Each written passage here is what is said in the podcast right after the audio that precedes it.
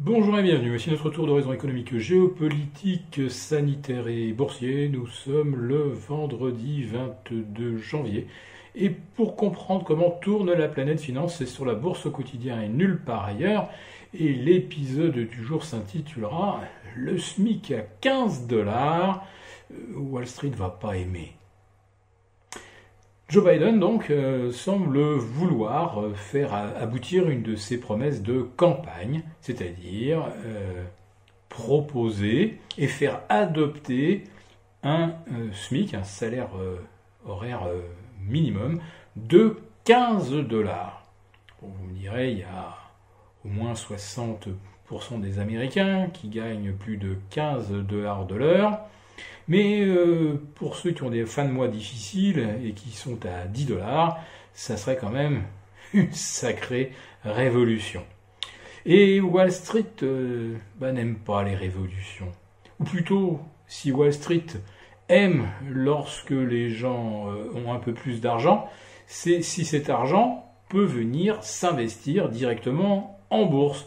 Donc, des chèques de 2000 dollars qui permettent à quelques centaines de milliers d'Américains d'ouvrir un compte euh, Robinhood pour faire du trading algorithmique full risk on, ça c'est bien. En revanche, un SMIC à 15 dollars qui permettrait aux gens de se euh, désendetter, de ne plus être à découvert le 15 du mois, ça par contre, ça serait pas une bonne nouvelle pour les banques. Le cynisme des marchés n'a d'ailleurs euh, quasiment aucune limite, puisque euh, toutes les mauvaises nouvelles concernant la pandémie aux États-Unis, euh, un nombre de morts largement supérieur non seulement à la guerre du Vietnam, mais également à un jour de débarquement sur une plage normande, eh bien, plus il y a de morts, plus Wall Street bat de records. Alors vous nous direz, il y a eu effectivement le coup de chapeau à l'investiture de Joe Biden euh, mercredi, avec cinq records consécutifs, plus trois autres euh, jeudi soir sur les trois principaux indices. Bref, on vole de record en record, et cela entretient donc ce qu'on appelle le fameux momentum haussier. Et euh, le momentum, les algos adorent ça d'ailleurs parce que ce sont peut-être les algos eux-mêmes qui contribuent à fabriquer ce momentum avec des stratégies totalement auto-référentes. Plus ça monte, plus on achète.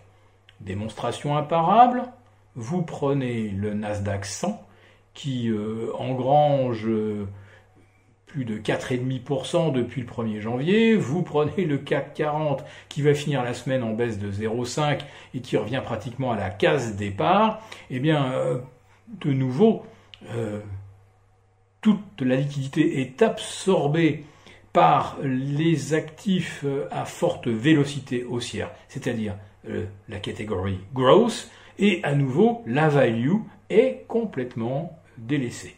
Voilà ceux qui, euh, par exemple, détiennent euh, euh, de l'orange et qui ne détiennent pas d'Intel comprendront de quoi je veux parler. Alors c'est vrai qu'Intel hier a annoncé d'excellents résultats, mais il faut se demander pourquoi. Eh bien tout simplement parce que l'on prévoit que les confinements vont être beaucoup plus longs que prévu, qu'on va devoir beaucoup plus télétravailler que prévu, et que l'on va euh, globalement euh, vivre 3 à 6 mois supplémentaires de stay-at-home economy. Alors si Intel grimpe pour ce genre de motif, ça signifie donc que ça va aller bien plus mal pour l'économie. Donc on ne peut pas à la, fois avoir une hausse des valeurs stay at home et euh, une envolée de tous les compartiments et de toutes les actions qui, pour progresser, ont besoin que l'économie fonctionne normalement. Donc ça ne va pas refonctionner normalement. Et si en plus euh, Wall Street n'aime pas euh, le SMIC à 15 dollars, voilà un très bon prétexte pour prendre des bénéfices et commencer à réduire les leviers. Alors, tout ce qui est spéculatif va devenir très chaud, va commencer à brûler les doigts. le Bitcoin repassé sous les 30 000 dollars, ça commence à devenir un peu chaud pour ceux qui en ont acheté à 40 000. Euh, les matières premières commencent également à subir une correction. Et euh, sur le CAC 40, en dessous des 5550, on commence un petit peu à sortir du funiculaire haussier.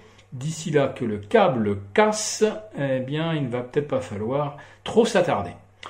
Nous souhaitons en tout cas un bon week-end. On vous retrouve lundi pour le direct avec Gilles et euh, le live euh, de mardi euh, où je vous retrouverai naturellement avec grand plaisir. Très bon week-end à tous.